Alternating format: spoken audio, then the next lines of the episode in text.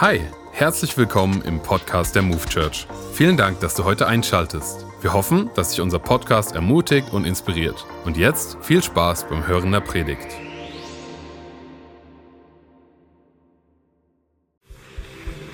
Ja, hey, mega herzlich willkommen an alle hier vor Ort. Herzlich willkommen an Frankfurt, an Gießen, ähm, an den Online-Campus. Es ist so gut, dass wir gemeinsam als Church miteinander unterwegs sein dürfen und wissen können, dass Gott etwas in uns, mit uns und durch uns tun möchte. Und wenn du das glaubst, dann sag doch bitte Amen.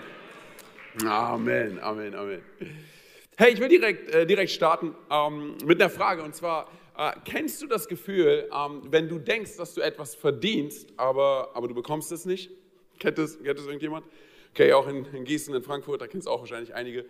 Sondern, ähm, ich, bin, ich muss dir ganz ehrlich sagen, ich habe ich hab ein Problem damit, wenn Leute, äh, ich bin ganz ehrlich jetzt mit dir, wenn Leute mir nicht äh, Dankeschön sagen oder Bitteschön äh, oder entschuldigen Sie oder sowas. Und ich, ich will es ganz kurz, äh, ich will dir zeigen, was ich meine. Und zwar, ich erinnere mich daran, dass ich vor einiger Zeit ähm, am Flughafen stand äh, und dort auf meinen verspäteten Flug gewartet habe. Und während ich so durch die Gegend geschaut habe, habe ich gesehen, dass dort eine Frau vom Flughafenpersonal hinter einer Glastür stand und mit den Händen gewedelt hat. Aber ich habe ihn nicht angesprochen gefühlt, also habe ich nicht darauf reagiert und habe dann weiter mein Zeug gemacht. Und irgendwann mal habe ich dann wieder hingeguckt und ich sehe, sie steht immer noch da und fuchtelt immer noch mit den Händen in meine Richtung. Ähm, und was ich da gemerkt habe, ist, dass sie sich wahrscheinlich ausgesperrt hat. Und ich gucke sie an und sie guckt mich an und ich bin so, meint sie jetzt wirklich mich? Und ich drehe mich um und hinter mir stand keiner und sie meint so, ja, du. So, also habe ich verstanden, okay, sie braucht wahrscheinlich Hilfe. Also was habe ich gemacht? Ich bin losgegangen ähm, zu einem ihrer Kollegen, der gerade an mir vorbeigelaufen ist und äh, habe ihn unterbrochen und äh, meinte, entschuldigen Sie. Und dann sagt er direkt zu mir, ich habe keine Zeit. So, ne? Und ich habe mich aber nicht abschütteln lassen, bin weiterhin mit ihm mitgelaufen und sage, ja, aber ich möchte ganz kurz. Und er sagt, hallo, verstehen Sie denn nicht? Ich habe keine Zeit. Und ich sage mal so, ich bin ein entspannter Mensch. Aber ab diesem Punkt, da habe ich gemerkt, wie so ein heiliger Zorn in mir hochkam. Äh, und ich ihm gesagt habe, hören Sie mal zu, Ihre Kollegin da hinten, die braucht Hilfe. Und ich habe ihn einfach stehen gelassen und, und bin, dann, bin dann weggegangen, habe gesehen, aber er geht, er geht zu ihr. So, und dann, er hat sie befreit. Und ähm, dann haben die beiden sich hinter dem Counter hingesetzt, obwohl er doch so beschäftigt war. Sie haben sich hingesetzt und sie haben angefangen zu reden und zu lachen und so weiter und so fort. Und ich stehe vor dem Counter und schaue die beiden an und denke, okay, jetzt müssen sie ja bald kommen und sagen Dankeschön. Aber keiner kam. Keiner von den beiden kam, sagte Dankeschön oder entschuldigen Sie die Unannehmlichkeiten oder sowas. Oder ich sagte ganz ehrlich, ich hätte nur ein Sorry erwartet, okay? Aber nichts davon. Und ich war richtig sauer. Ich war so, ich verdiene das. Ich verdiene es, dass Sie zu mir kommen und Danke sagen. Und da sie es mir nicht gegeben haben, habe ich angefangen, WhatsApps zu schreiben an alle Leute und ihnen zu sagen, wie ungerecht behandelt ich mich fühle. Kennt keiner, ne? Okay, ganz gut. Ich, ich mache es an ein paar anderen Beispielen vielleicht noch fest. Und zwar, ähm, was ich zum Beispiel auch nicht mag, ist, wenn ich jemanden grüße und ich werde nicht zurückgegrüßt. Kennt das irgendjemand? Ja? Sondern, ja, die, die ersten Hände gehen, oh ja, klar, ich kenne das. So, Ich sage und ich rede hier nicht davon, dass Leute, dass Leute mich nicht gesehen haben oder so, oder das nicht mitbekommen haben, dass sie. Ich rede von Leuten, die mich gesehen haben, die mich bemerkt haben, die mich angeschaut haben und sie grüßen mich trotzdem nicht. So ganz kurz, meine Frau und ich, wir, wir gehen ab und zu spazieren. Äh, und ich erinnere mich daran, dass wir spazieren gehen und dass ich, dass ich zu verschiedenen Personen sage, guten Tag, guten Tag. Und ab und zu kriege ich auch einen, einen guten Tag zurück. Aber ich erwarte nicht mal ein ganzes guten Tag. Ich erwarte wenigstens einen Tag. Oder ein mit dem Kopf so nicken. So, ne, das wäre wär schon genug. Aber wenn ich das nicht bekomme, hey, dann bin ich einer von diesen Typen, der stehen bleibt und sagt, oh, sorry, ich wusste nicht, dass es so schwer ist, Hallo zu sagen. Das hier ist nicht meine Pflicht, ich bin einfach so freundlich, aber okay, oder? Meine Frau ist dann immer so, ey, beruhig dich, du musst dich beruhigen. Nein, ich war Spaß. Nein, aber wir denken so schnell, oder? Hey, ich verdiene das, oder? Ich verdiene das. Okay, vielleicht, vielleicht kannst du dich damit auch nicht identifizieren, aber vielleicht kannst du dich identifizieren, wenn ich das Wort sage, Reißverschlussverfahren. Auf der Autobahn, oder? So, ne? und, und, auch da rede ich nicht von dem Punkt, hey, wenn Leute dich nicht reinlassen. So, ne? Ich meine, sowas passiert so, ne? und du fährst neben jemand anderen und guckst ihn die ganze Zeit an und er so, ne, ich lasse ihn nicht rein. Sondern ich rede von den Leuten, die ich reinlasse, okay, und dann kriege ich gar nichts. Sondern ich sage dir ganz ehrlich, das Einzige, was ich haben möchte, ist eine Handfläche. Okay, gib mir eine Handfläche, dann bin ich, dann bin ich. Oder von mir aus, du hast deine Hand auf dem, auf dem Lenkrad und gibst mir vier Finger. Mach so. Oder gibst mir zwei Finger, okay? So, ich erwarte nicht, dass du das Fenster runterkurbelst, rausguckst, sagst, hey, Dankeschön. So, das nicht, ja, aber ey, ganz ehrlich, gib mir wenigstens ein Kopfnicken. So, ich habe es gesehen, hey, Dankeschön. Oder ein Zwinkern, im, keine Ahnung, im, im Rückspiegel. Aber ich sage dir eine Sache, wenn ich das nicht bekomme, ich merke mir dein Gesicht, ich merke mir dein Auto. Und man sieht sich immer zweimal im Leben, hey, oder? Kennst du es, wenn du jemand die Tür aufhält? Okay, gut, ich mach. Ich, ich mache ich, ich mach nicht, ich mach nicht weiter. Aber seien wir ehrlich, jeder von uns kennt es, oder? Jeder von uns kennt es, dass wir uns ab einem bestimmten Punkt, hey, wir fühlen uns ungerecht behandelt, oder? Äh, wir können unsere, seien wir ehrlich, wir können unser ganzes, unsere ganze Welt um dieses Thema Fairness und, und was habe ich verdient drumherum bauen. Und dabei ist völlig egal, wie nett und wie freundlich du bist, oder?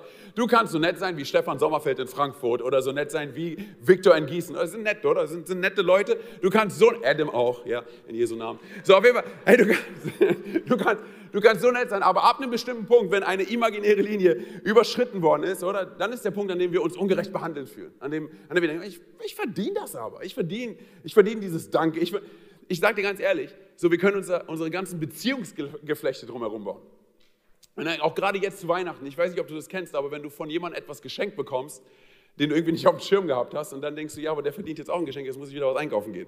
So, das passiert so schnell, oder? In unseren Beziehungsgeflechten, aber wie gesagt, wir können unser gesamtes, unser gesamtes Leben drumherum bauen. Was, was, ist, ich meine, was bedeutet es, etwas zu verdienen? Was bedeutet es, glücklich zu sein, oder? Und seien wir auch hier ehrlich, völlig unabhängig von Geld und von, von Bestätigung und von Respekt und von Annahme. Ich rede, ich rede davon, dass, dass unser Alltag in Mitleidenschaft gezogen werden kann. Dass unser Denken darüber, ob ich, ob ich gesund bin und zufrieden bin und glücklich bin, gar nicht mehr reicht, weil du denkst, hey, ich habe das aber verdient. Ich, ich, ich verdiene das. Es gibt ja Leute, die sagen, hey, ich, hey, ich meine, der Schlüssel zum Glück ist, ist, wenn ich das bekomme, was ich verdiene. Und auch das, das kannst du super geistlich ausdrücken und spirituell ausdrücken, indem du sagst, hey, der, der, der Schlüssel dazu, gesegnet zu sein, ist es, wenn ich, wenn ich das bekomme, was ich verdiene. Na, aber lass es mich, äh, wie dem auch sei, lass mich Folgendes dazu sagen. Und zwar, ich glaube, dass du und ich, und ich glaube, das ist wichtig, wenn du und ich das verstehen, ich glaube, du und ich, wir können unser gesamtes Leben darauf ausrichten, zu bekommen, was wir verdienen. Und dennoch glaube ich nicht, dass wir am Ende unseres Lebens etwas glücklicher sein werden. Weil das, was wir verstehen müssen, ist Folgendes, und zwar, der Schlüssel dafür, gesegnet zu sein, ist es zu verstehen, dass du und ich, hör mir zu, du und ich uns nicht verdienen können, wofür Gott uns bereits für würdig erachtet hat. Und was bedeutet das? Ganz kurz, was bedeutet das? Und was bedeutet, dass Gott bereit ist, uns das größte Geschenk zu geben, was du dir nur vorstellen kannst. Und zwar, dass er sagt, hey, weißt du was, dir ist vergeben. Dass er sagt, du bist gerechtfertigt vor mir. Du bist geliebt und du bist angenommen. Ich will heute mit uns darüber reden, was es bedeutet, ein Segen zu sein. Was es bedeutet, gesegnet zu sein und ein Segen zu sein. Wir befinden uns ja in dieser Serie Unser Herz für sein Haus und wir haben gehört, was, was, was eine Kirche ist, die bleibt, was eine Kirche ist, die relevant ist. Und heute wollen wir darüber reden, was eine Kirche ist. Eine Kirche ist, die segnet. Aber um das wirklich zu verstehen, müssen wir verstehen, ähm, wie der Vater des Hauses denkt. Wenn wir gerade über unser Herz für sein Haus reden. Oder wie denkt, wie denkt der Vater des Hauses? Und ich glaube, an so vielen Punkten ähm, hat es so viel mit uns individuell zu tun, bevor es mit uns als Kollektiv etwas zu tun hat. Und deshalb möchte ich mit uns gemeinsam heute reinspringen, eine Geschichte, die du vielleicht schon kennst, die du vielleicht schon zigmal gehört hast. Aber vielleicht hörst du sie heute zum allerersten Mal. Und zwar, sie steht geschrieben in, in Lukas 15, ab Vers, ab Vers 11. Okay? Ich springe rein, Lukas 15, ab Vers 11. Da steht nämlich Folgendes geschrieben. Jesus erzählte weiter, ein Mann hatte zwei Söhne. Der jüngere Sohn sagte, Vater, ich will jetzt schon meinen Anteil am Erbe haben. Da teilte der Vater seinen Besitz unter die beiden auf. Nach ein paar Tagen machte der jüngere Sohn seinen ganzen Anteil zu Geld und zog in ein fernes Land. Dort lebte er in Saus und Braus und verschleuderte das Geld. In seiner Verzweiflung bettelte er so lange bei einem Bauern, bis der ihn zum Schweinehüten auf die Felder schickte. Er war so hungrig, dass er auch mit dem Schweinefutter zufrieden gewesen wäre. Aber er bekam nichts davon. Da kam er zur Besinnung. Bei meinem Vater hat jeder Arbeiter mehr als genug zu essen und ich sterbe hier vor Hunger. Ich will zu meinem Vater nach Hause gehen und ihm sagen, Vater, ich bin schuldig geworden an Gott und an dir. Ich bin es nicht mehr wert, dein Sohn zu sein. Nimm mich als einen deiner Arbeiter in den Dienst. Er machte sich auf den Weg und ging zurück zu seinem Vater. Der erkannte ihn schon von weitem voller Liebe und Mitleid, lief er ihm entgegen, fiel ihm um den Hals und küsste ihn. Soweit erstmal. Das, was wir verstehen müssen, ist folgendes. Und zwar, Jesus erzählt hier ähm, eins von drei Gleichnissen. Ähm, und sozusagen die, die Gleichnisse finden ihren Höhepunkt in der Geschichte vom, vom verlorenen Sohn. Und das, was wir uns auch vor Augen halten müssen, ist folgendes. Und zwar, dass, dass ähm, Jesus der Autor ist von diesen drei Gleichnissen. Das heißt, Jesus hat sich das Gleichnis vom verlorenen Schaf, von der verlorenen Münze und vom verlorenen Sohn selber ausgedacht. Das heißt, es entstammt sozusagen seiner Feder. Und du musst dir vorstellen, am Anfang von Lukas 15 steht geschrieben, zu wem Jesus diese, diese Gleichnisse äh, erzählt, diese Beispiele, diese Geschichten erzählt. Und zwar es sind zwei Gruppen. Das heißt, sein Publikum besteht aus zwei Gruppen. Auf der einen Seite sind die ganzen kirchennahen Leute, die ganzen Pharisäer und Gesetzeslehrer. Und auf der anderen Seite sind eher die kirchenfernen Leute. Und ähm, sie werden beschrieben als, als die Zöllner und des Weiteren Leute, die den gleichen schlechten Ruf hatten wie, wie, wie die Zöllner. So, und du musst dir vorstellen, was sind das für Leute? Es sind, es sind Leute, es sind Alltagsleute, okay, wie gesagt, äh, Kirchenleute, aber auch Alltagsleute, die vielleicht nicht so spirituell sind, die, die vielleicht hier und da auch mal fluchen, die Verbrecher sind oder die, ähm, die es sind Prostituierte mit dabei, also Zöllner und so weiter und so fort, okay, und sie, sie, sie kommen alle zusammen und sie, sie fühlen sich von Jesus angezogen. Und ich will dir sagen, warum? Weil Jesus ihnen das Gefühl gegeben hat, dass sie angenommen sind, dass, dass er sie liebt und dass er, und dass er sie versteht. Das heißt, das, was hier eigentlich passiert, ist Folgendes. Und das, was Jesus hier tut, ist Folgendes. Und zwar, er zeichnet uns ein exaktes Bild davon, weshalb eine Kirche da ist, um zu segnen. Das heißt Folgendes, du musst dir Folgendes vor Augen halten. Ironischerweise ist es so, dass wir auf der einen Seite Kirchenleute haben und auf der anderen Seite kirchenferne Leute haben. Und die kirchenfernen Leute werden von Jesus angezogen und die kirchennahen Leute haben ein Problem damit. Sie, sie drücken es sogar so aus, sie sagen, ah, er verbringt schon wieder Zeit mit diesem Gesinde. In diesem Gesinde. So, und dann erzählt Jesus, Jesus diese Geschichte und das, was er tut mit diesen drei Gleichnissen ist, er macht einen denselben Punkt klar. Und zwar, er will ihnen zeigen, wie er ist. Er möchte ihnen zeigen, wie Gott wirklich ist. Und in der Quintessenz zeigt er uns letztendlich, wie das Herz der Kirche sein sollte. Okay, ganz kurz. Wir haben hier, wie gesagt, in einem Publikum, in einer Zuhörerschaft haben wir zwei verschiedene Gruppen. Und es ist echt interessant, dass Jesus mit dem Höhepunkt seiner Geschichte von zwei unterschiedlichen Söhnen redet. Okay, aber das, was wir, bevor ich darauf eingehe, das, was wir uns zuerst vor Augen halten, ist, dass Jesus anfängt, die Geschichte zu erzählen. Und du musst dir vorstellen, ähm, ab einem bestimmten Punkt war die Zuhörerschaft wirklich gebannt auf das, was Jesus gleich erzählen wird. Äh, äh weil, weil, Jesus etwas gesagt hat, was, was, die Zuhörerschaft so nicht erwartet hat. Sie, auf einmal hatte er ihre volle Aufmerksamkeit. Und ich sagte, ab welchem Punkt. Und zwar, als er davon erzählt, dass der jüngere Sohn zum Vater geht und zu ihm sagt, hör zu, gib mir mein ganzes Erbe, obwohl der Vater noch am Leben ist. Weil ein Vater in der damaligen Zeit hätte zu so einem Sohn gesagt, du frecher Bengel, du hast gar nichts hier zu suchen, geh weg. Vor allem bekommst du gar nichts von mir, solange ich noch am Leben will. So will es das Gesetz. Okay, ganz kurz. Du musst dir vorstellen, dass in der damaligen Zeit es so gewesen wäre, wenn ein Sohn so gehandelt hätte, es wäre, es wäre eine Schande gewesen, es wäre ehrlos gewesen, auch vor allem wäre es ein absoluter Skandal gewesen. Und des Weiteren wäre es gesetzeswidrig gewesen. Bitte haltet das mal ganz kurz vor Augen, weil wir lesen einfach manchmal so einfach drüber hinweg. Und zwar, wir haben es hier mit einem Vater zu tun, der nicht nur skandalös handelt, sondern der bereit ist für seine Kinder, das Gesetz zu brechen. Der bereit ist für seine Kinder, das Gesetz zu brechen. und, und dann sagt der, der Vater, er sagt, okay gut, du kriegst, du kriegst dein Erbe. Und die Leute sind so, was bitte? Ich hätte ihm niemals mein Erbe gegeben. Was ist so? Ganz kurz, ich hätte ihm gesagt, hey, verschwinde von, geh mir aus, raus aus den Augen. Du hast hier nichts mehr zu suchen. Ey. Und rate mal, dein, dein Bruder, er bekommt doppelt so viel wie das, was du bekommen hättest. So, die Leute haben das, hätten das nicht fassen können, dass ein Vater so handelt. Weil ganz kurz, wenn ein Vater so in der damaligen Zeit gehandelt hätte, ganz kurz, damit wir uns das vor Augen halten können, es wäre, er wäre zum absoluten Klatsch und Tratsch des Ortes geworden. Ich zeige dir, was ich meine. Und zwei Leute hätten gesagt, hey, hast du das schon von Dieter gehört? Nee, was denn? Ja, ähm, sein Sohn Otto ist zu ihm gegangen und hat ihm gesagt, dass er sein Erbe haben will. Obwohl Dieter noch am Leben ist. Nee, doch. Hast du nicht mitbekommen. Und jetzt kommt's. Dieter hat es ihm gegeben. Nein. Doch. Und es ist so, dass, dass, dass Otto jetzt in Charge ist. Otto, Otto gehört jetzt alles. Otto hat das ganze Geld. Otto hat mehr Macht als, als, als, als sein Vater. Nee. Ja, doch, ich erzähl's dir. Ich hätte das nicht gemacht. Ich hätte das auch nicht gemacht. Das liegt wahrscheinlich daran, dass er nicht mehr in den Gottesdienst gegangen ist. Oder? Nein, aber so, ne? ganz kurz, es wär, er wäre zum absoluten Klatsch und Tratsch geworden. So, und jetzt, Jesus setzt noch einen drauf.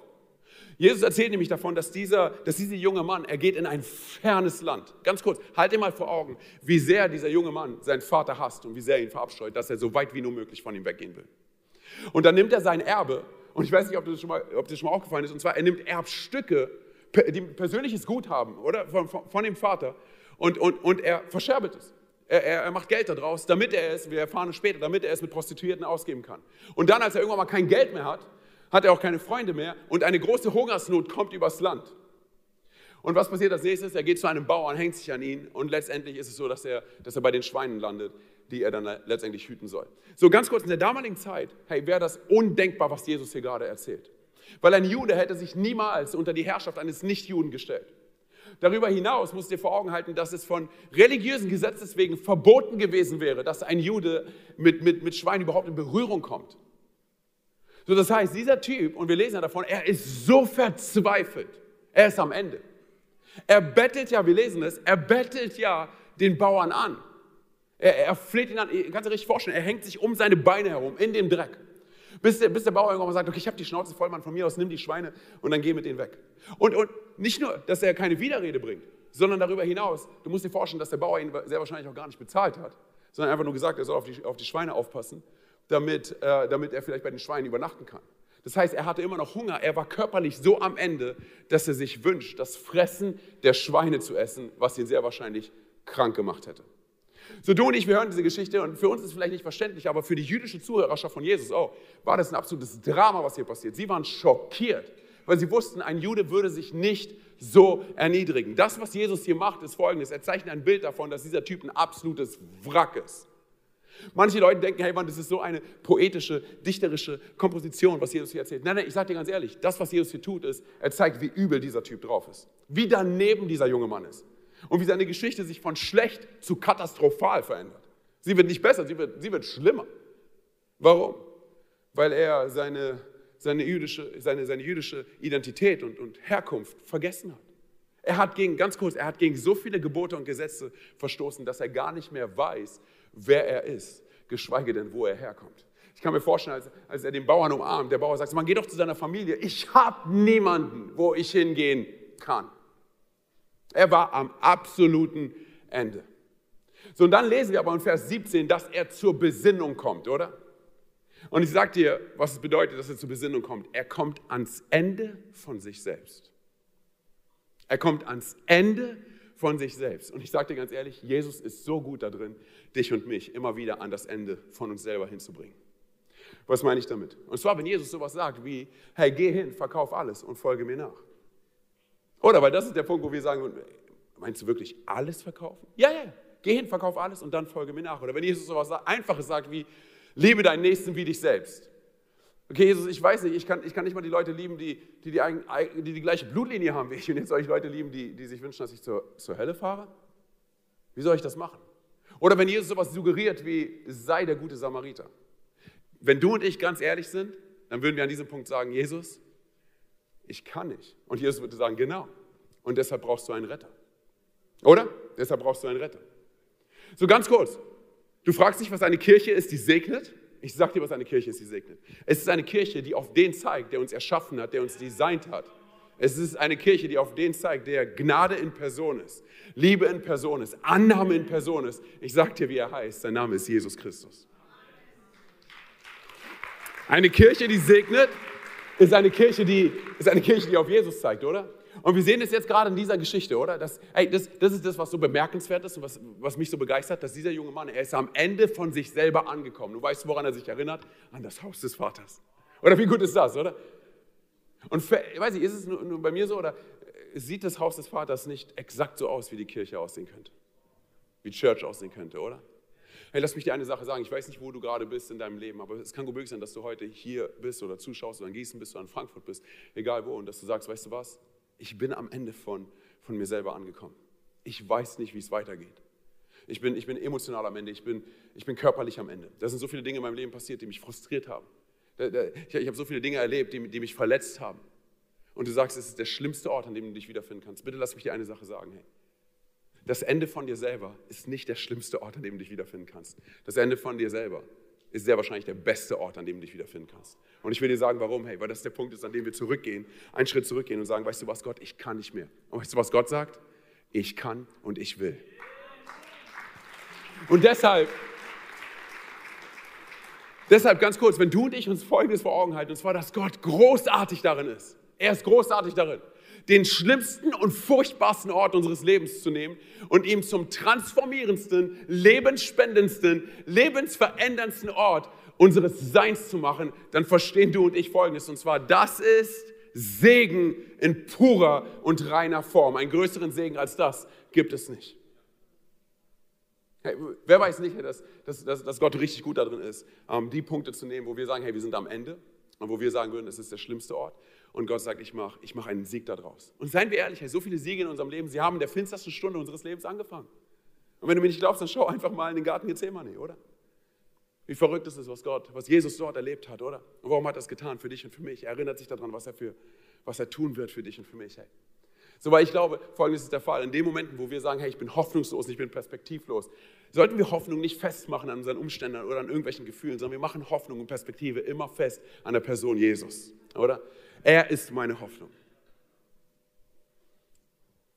Ich glaube folgendes, und zwar manchmal, ähm, manchmal ist es so, dass wir die größten Kämpfe oder beziehungsweise die größten Prüfungen und Herausforderungen in unserem Leben erleben. Und in diesen Momenten ist es nicht so, dass wir eine Antwort brauchen für unsere Opposition oder für unsere Kämpfe, sondern wir brauchen eher eine Antwort auf die Möglichkeiten, die Gott uns geben möchte.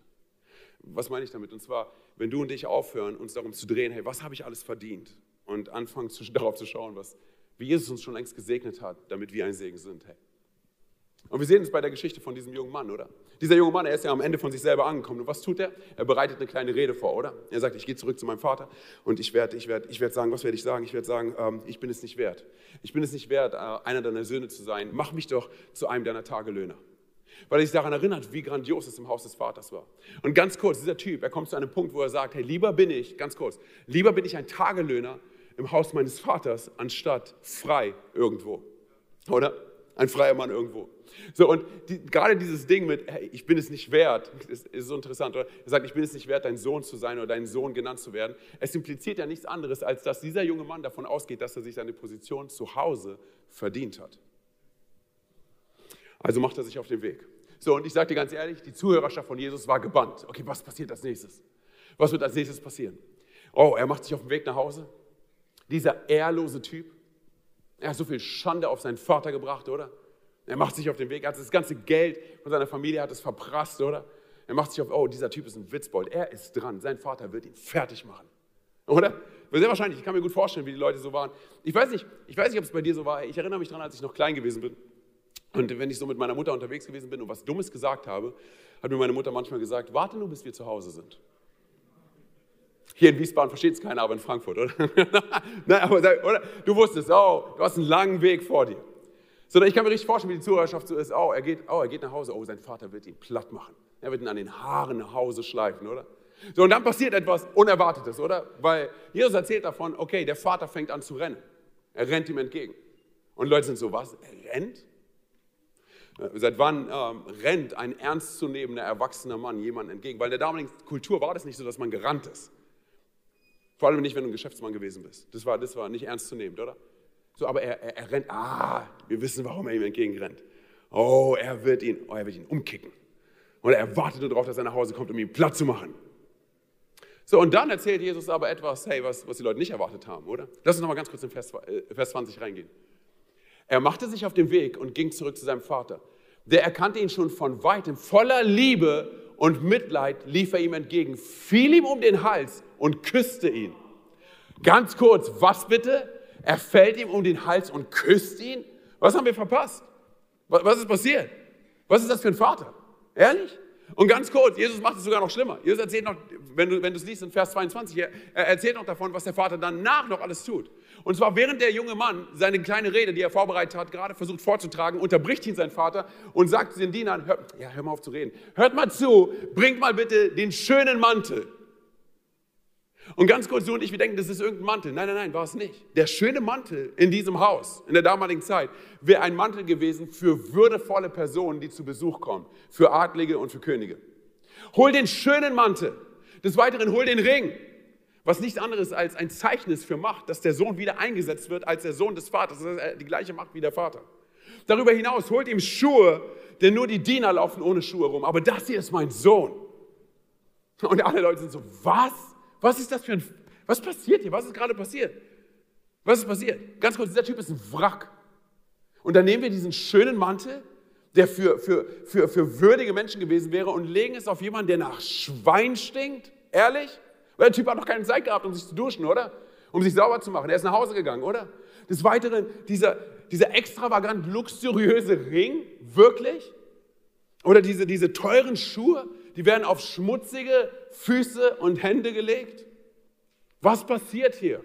Hey, ganz kurz, das, was du und ich verstehen müssen, ist, dass wenn wir ein Segen sein wollen für diese Welt, was eine letztendlich eine Kirche ist, die segnet, dann müssen wir verstehen, was die Botschaft von dem ist, der uns gesegnet hat. Und die Botschaft von dem, der uns gesegnet hat, ist wie folgt. Und zwar, ich will alles das in deinem Leben in Ordnung bringen, all die Dinge in deinem Leben tun, die du nicht tun kannst.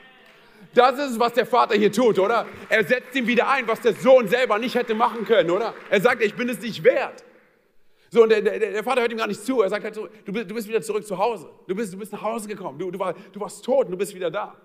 Und, und der Vater setzt, setzt sogar noch einen drauf. Ich kann mir richtig vorstellen, der, der, der junge Mann ist so, was, was, was passiert? Er guckt die Diener an und der Vater sagt, hört zu, holt mal dieses Rind, was wir die ganze Zeit gemästet haben. Hey, und holt einen DJ und holt eine Karaoke-Maschine. Heute Nacht wird gefeiert. Ja, und du denkst, ich übertreibe. Ganz kurz, lass uns in die Verse reingehen. Lass uns ganz kurz mal lesen, was dort geschrieben steht. Und zwar schlachtet das Mastkalb. Wir wollen ein Fest feiern.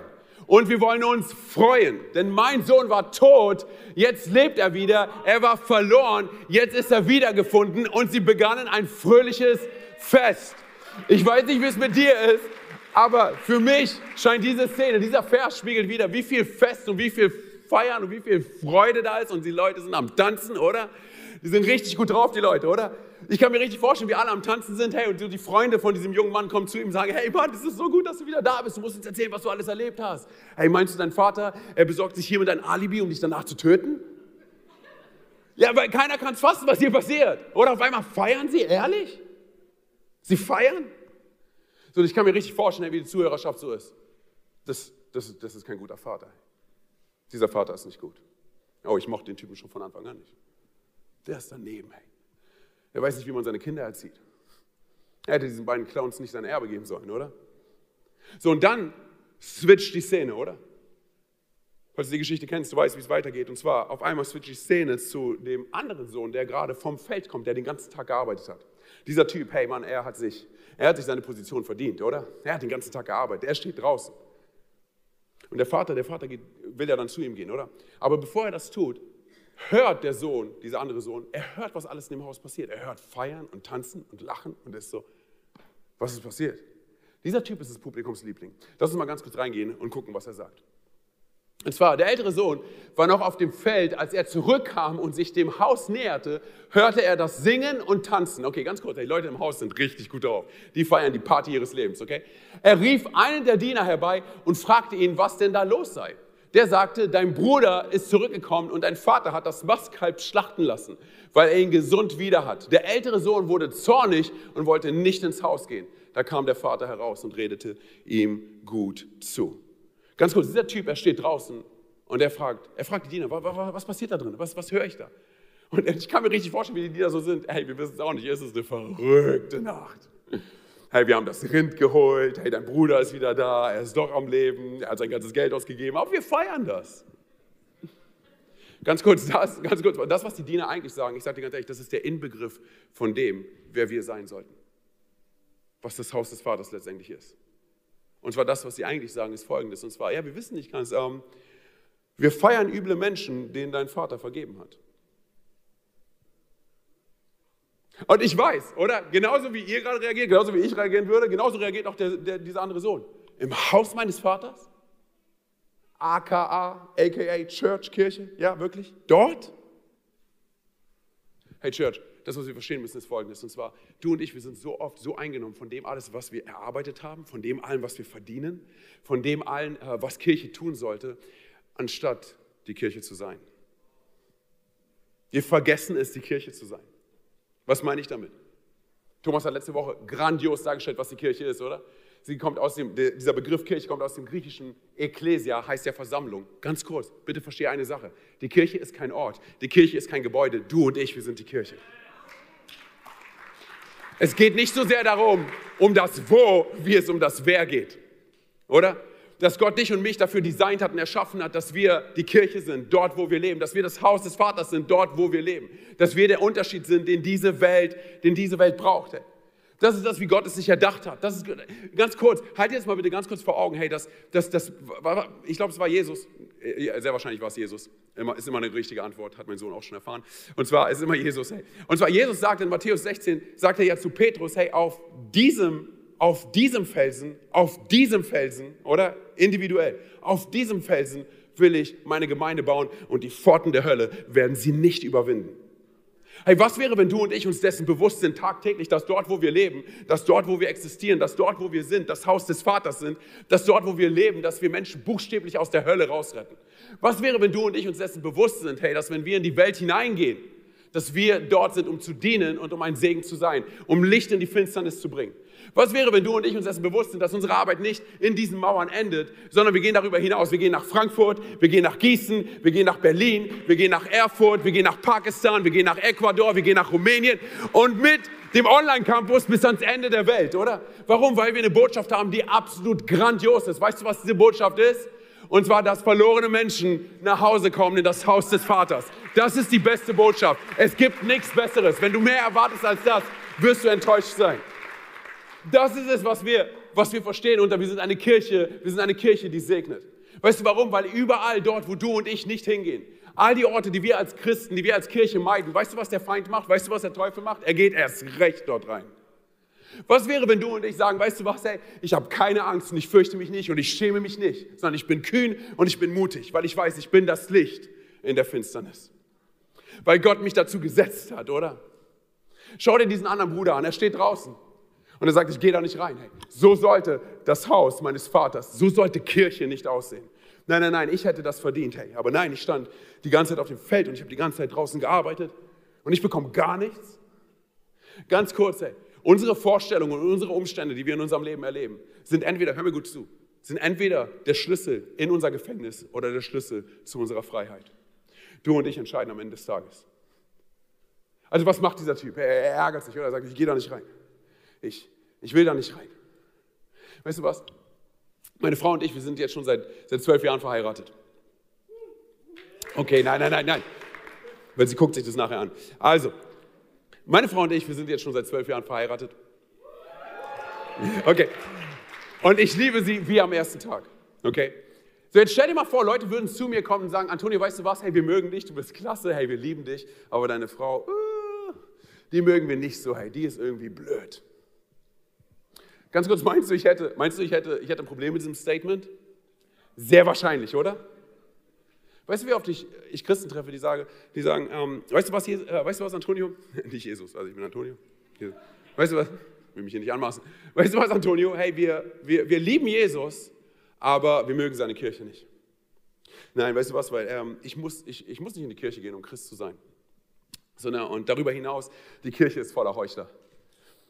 Sondern ganz kurz, wenn wir an diesem Punkt kurz anhalten würden und reflektieren, dass, dass Paulus die Kirche vergleicht mit der Braut Jesu, würden wir solche Sachen nicht sagen. Weil wir dann wissen, hey, wir sagen eigentlich nichts anderes als, ähm, Jesus, wir lieben dich, aber wir hassen deine Braut. Wir verabscheuen deine Braut. Und seien wir ehrlich, hey, ich weiß, dass wir nicht dadurch als gute Christen definiert werden, dadurch, dass wir in die Kirche gehen, okay? Das ist, das ist klar. Aber wenn ich sage, ich liebe Jesus, Warum sollte ich dann nicht Woche für Woche in die Kirche gehen wollen, um von ihm zu hören, um mich mit ihm zu füllen, um ihn anzubeten und daran erinnert zu werden, wie wunderbar er ist? Und darüber hinaus, ganz ehrlich, Kirche ist voller Heuchler. Kirche ist voller Heuchler. Ist dir das erst jetzt aufgefallen? Na klar ist die Kirche voller Heuchler. Weißt du warum? Weil sie voll von unperfekten Menschen ist, die dazu neigen, eine Sache zu sagen und eine andere Sache zu tun. Aber deshalb gehen wir in die Kirche, oder? Um uns daran zu erinnern, dass wir einen Retter brauchen, der du und ich nicht sein können, oder? Und deshalb, ich sage dir ganz ehrlich, ich freue mich so sehr, dass ich Teil von einer Kirche sein darf, wo ich Woche für Woche hingehen kann, wo ich Gott anbeten kann oder wo ich Gott dienen kann, oder? Und wo ich nicht an meine Schwächen erinnert werde, sondern wo ich an seinen Sieg erinnert werde und daran, was er alles in meinem Leben getan hat, damit ich ihn feiern kann, oder? Come on, hey, was wäre, was wäre, wenn wir wegkommen von diesem ganzen, hey, das ist, die Kirche ist dies und das. Ganz kurz, bitte versteh, weil vielleicht sitzt du jetzt hier und sagst, was hat, was hat eine Kirche, die segnet, zu tun mit dem verlorenen Sohn? Ich will dir sagen, absolut alles. Absolut alles. Weil wenn du und ich nicht verstehen, hör mir zu, wenn du und ich nicht verstehen, wie der, wie der Vater des Hauses wirklich denkt, werden wir niemals der Segen in dieser Welt sein, den diese Welt wirklich braucht. Lass, lass mich noch einen draufsetzen. Ich glaube, wenn Kirche diesen Punkt nicht versteht, verliert Kirche ihre Existenzberechtigung. Deshalb, wir wollen eine Kirche sein, die segnet, oder? Wir wollen nicht bei uns stehen bleiben. Was tut der Vater? Der Vater, er geht raus.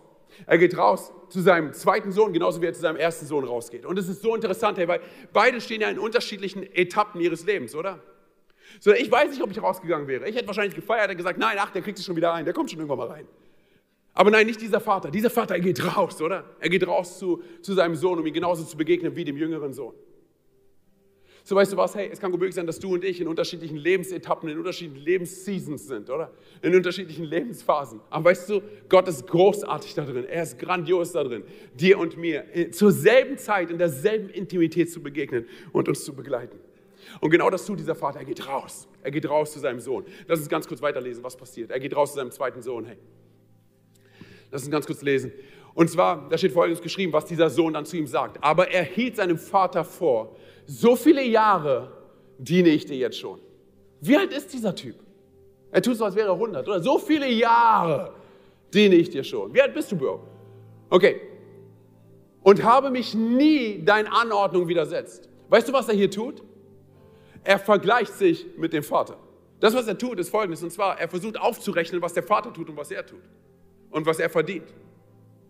So, ich sage dir ganz ehrlich, du und ich, wir tun das an so vielen Punkten exakt genauso wenn wir, wenn wir anfangen, neidisch zu sein oder auf andere. Wenn wir anfangen, eifersüchtig zu sein, weil wir das, was, was wir Gott in diesem Moment kommunizieren, ist eigentlich nichts anderes als, weißt du was, Gott, du machst deinen Job nicht richtig. Und dann sagt er, er hat sich noch niemals den Anordnungen widersetzt. Der Typ lügt. Ist er perfekt oder was? Ist er Gott oder was? Nein, ist er nicht. Also weiter geht's. So viele Jahre diene ich dir jetzt schon und habe mich nie deinen Anordnungen widersetzt. Und doch hast du mir nie auch nur einen Ziegenbock gegeben, sodass ich mit meinen Freunden hätte feiern können. Hey, ich weiß nicht, wenn ich das lese, erinnere ich mich daran so an Gespräche, die ich mit meinen Kindern habe.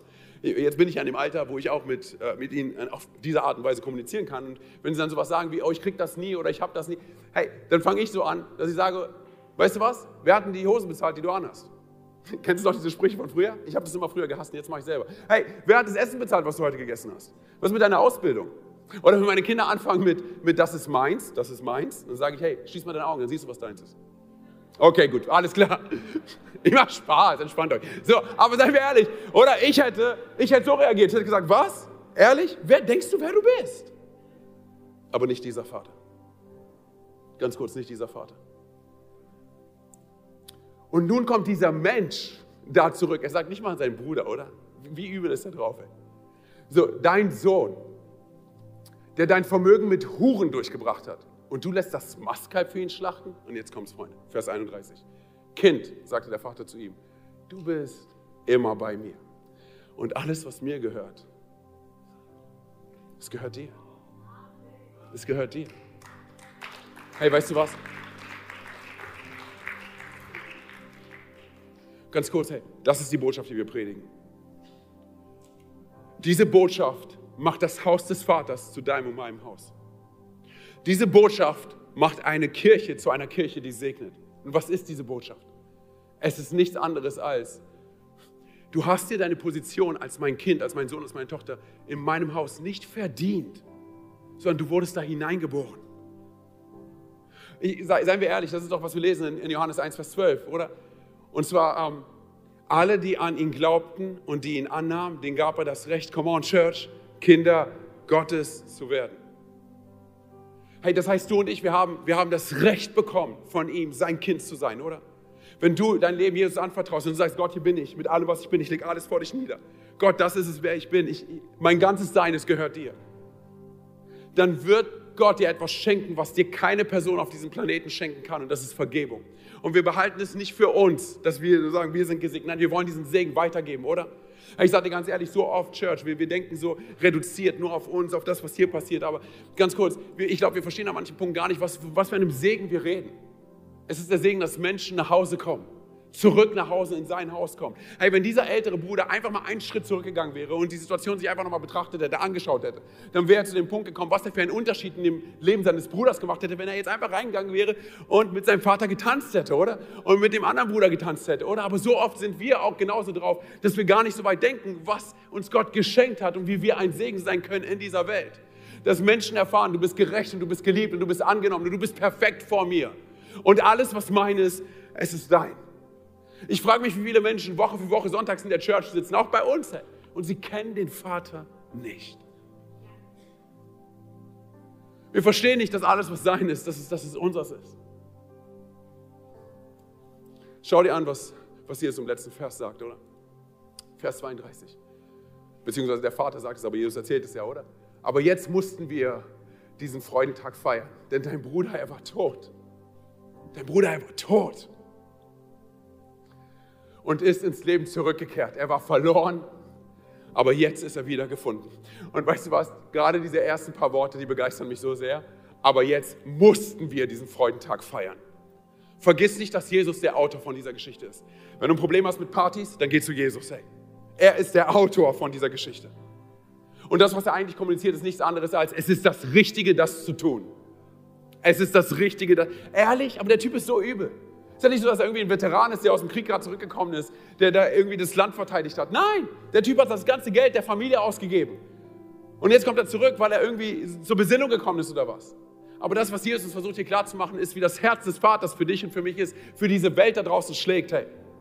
Und zwar, dass wir verstehen, dass Gott uns nichts anderes kommuniziert, als ich bin bereit, alles das in dir, was du nicht fixen kannst, alles das, was du an falschen Entscheidungen getroffen hast, all die Versagensmomente in Ordnung zu bringen, weil ich die einzige Person im Universum bin, die das tun kann. Und wenn du und ich einen Schritt zurückgehen, werden wir auf diese Situation schauen und sagen, was ist das für ein Vater? Was ist, was ist das für ein Vater? Welcher Vater ist, ach ganz kurz, das ist Gott? Das ist der Charakter Gottes? Ich frage mich ganz ehrlich, hey, wie lange hat der verlorene Sohn gebraucht, um zurück nach Hause zu gehen? Wie lange hat er sich wohl Gedanken gemacht, hey, was schreibe ich, was sage ich? War es, war, es, war, war, war es eine Woche, war es ein Monat, war es ein paar Monate, war es ein Jahr? Ich sage dir eine Sache, auch wenn es nur eine einzige Minute gewesen ist, dann war es eine Minute zu lang. Und ich frage mich, wie viele Menschen da draußen sind, die genau das Gleiche denken. Oh, mein Leben ist zu zerbrochen, ich kann nicht zurück in das Haus des Vaters gehen, ich habe zu viel falsch gemacht. Oh, ich muss erstmal ein paar Dinge in Ordnung bringen. Du kannst gar nichts in Ordnung bringen. So arbeitet unsere Welt.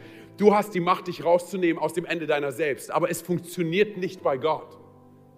Die einzige Macht auf diesem Planeten und in diesem Universum, mit seiner Güte und mit seiner Liebe, der dich rausnehmen kann aus dem Ende deiner selbst, ist Gott höchstpersönlich. Niemand anderes. Und dann kommst du nach Hause und du erinnerst dich daran, deshalb worshipen wir Gott am Anfang, oder? Das ist kein Konzert für uns, es ist ein Konzert für Gott. Wir erinnern uns daran, was Gott alles getan hat, oder? Und wir erinnern uns daran, wie wunderbar er ist, oder? Und wir vergessen die Leute da draußen nicht, sondern wir wollen ein Segen sein, damit Menschen nach Hause kommen und erleben, dass sie gerecht sind, geliebt sind, angenommen sind, Identität bekommen, Wert bekommen, Bestimmung bekommen, Berufung bekommen. Das ist eine Kirche, die segnet. Du fragst dich, was eine Kirche ist, die segnet? Hey, du und ich, wir. Wir haben es in unserer, wir haben es individuell in unserer Hand. Hey diese Kirche zu sein. Amen. Amen, Amen. Hey, weil die Zeit fortgeschritten ist, hey, vielleicht, vielleicht äh, bist du heute hier und du sagst, weißt du was, Antonio, ich will diesen Gott der zweiten Chance kennenlernen, dann will ich dir gleich die Möglichkeit dafür geben. Lass uns mal ganz kurz alle unsere Augen schließen, einfach als Punkt der Konzentration der Privatsphäre. Wenn du heute hier bist und du sagst, hey, ich kenne diesen Gott der zweiten Chance nicht, diesen Gott der Liebe und der Annahme, ich kenne ihn nicht, aber ich will ihn gerne kennenlernen dann will ich dir gleich die Möglichkeit dafür geben. Ich werde gleich von drei auf eins runterzählen. Und wenn ich bei eins bin, dann bitte ich dich hier vor Ort und genauso auch zu Hause, dass du ganz kurz deine Hand hebst, damit ich weiß, für wen ich beten kann. Während alle die Augen geschlossen halten und keiner links und rechts schaut. Drei, Jesus liebt dich so sehr. Zwei, er ist dir näher, als du denkst. Eins, er hat einen atemberaubenden Plan für dein Leben. Heb ganz kurz deine Hand da, wo du bist. Dankeschön. Danke. Dankeschön. Dankeschön auch da oben. Danke. Okay, könnt ihr wieder runternehmen? Ihr könnt die Augen wieder öffnen. Hey, auch zu Hause, ich glaube, dass da so einige gewesen sind, die gerade eine Entscheidung getroffen haben. Wir wollen es so machen, wir wollen es mit einem Statement festmachen, was wir gleich aussprechen. Wir wollen es so machen, ich spreche es vor und wir sprechen es alle als Kirche nach. Seid ihr mit dabei? Seid ihr mit dabei? Okay, come on. Sprecht mir bitte nach. Jesus, ich gebe dir mein Herz und alles, was ich bin. Bitte verzeih mir, wo ich Schuld auf mein Leben geladen habe. Bitte verzeih mir wo ich vor dir weggerannt bin. Heute komme ich zurück zu dir. Und ich glaube daran, dass du am Kreuz für meine Schuld gestorben bist. Dass du am dritten Tag von den Toten auferstanden bist. Und dass du jetzt zur Rechten des Vaters sitzt. Sei du von nun an mein Gott, mein König und meine Nummer eins. Und die ganze Kirche sagt, Amen, Amen. Komm mal, lass uns laut werden vor Jesus, ey. Danke, dass du dir heute eine unserer Predigten angehört hast. Wenn dich die Botschaft angesprochen hat und du eine persönliche Beziehung mit Gott gestartet hast, sagen wir herzlichen Glückwunsch zur besten Entscheidung deines Lebens. Wir möchten dir die Möglichkeit geben, mit uns in Kontakt zu treten und dir dabei helfen, deine nächsten Schritte in deinem Leben als Christ zu gehen. Melde dich dazu einfach auf der Seite hallo.movechurch.de. Wir freuen uns auf den Kontakt mit dir. Und wenn dir das, was du heute gehört hast, gefallen hat, abonniere doch unseren Kanal oder teile diese Folge mit Freunden und rate unseren Podcast. Noch mehr Content und weitere Informationen zu uns als Move Church bekommst du entweder auf movechurch.de oder unseren Social Media Kanälen. Danke fürs Reinhören und bis demnächst, vielleicht vor Ort in einem unserer Gottesdienste oder wieder hier im Podcast.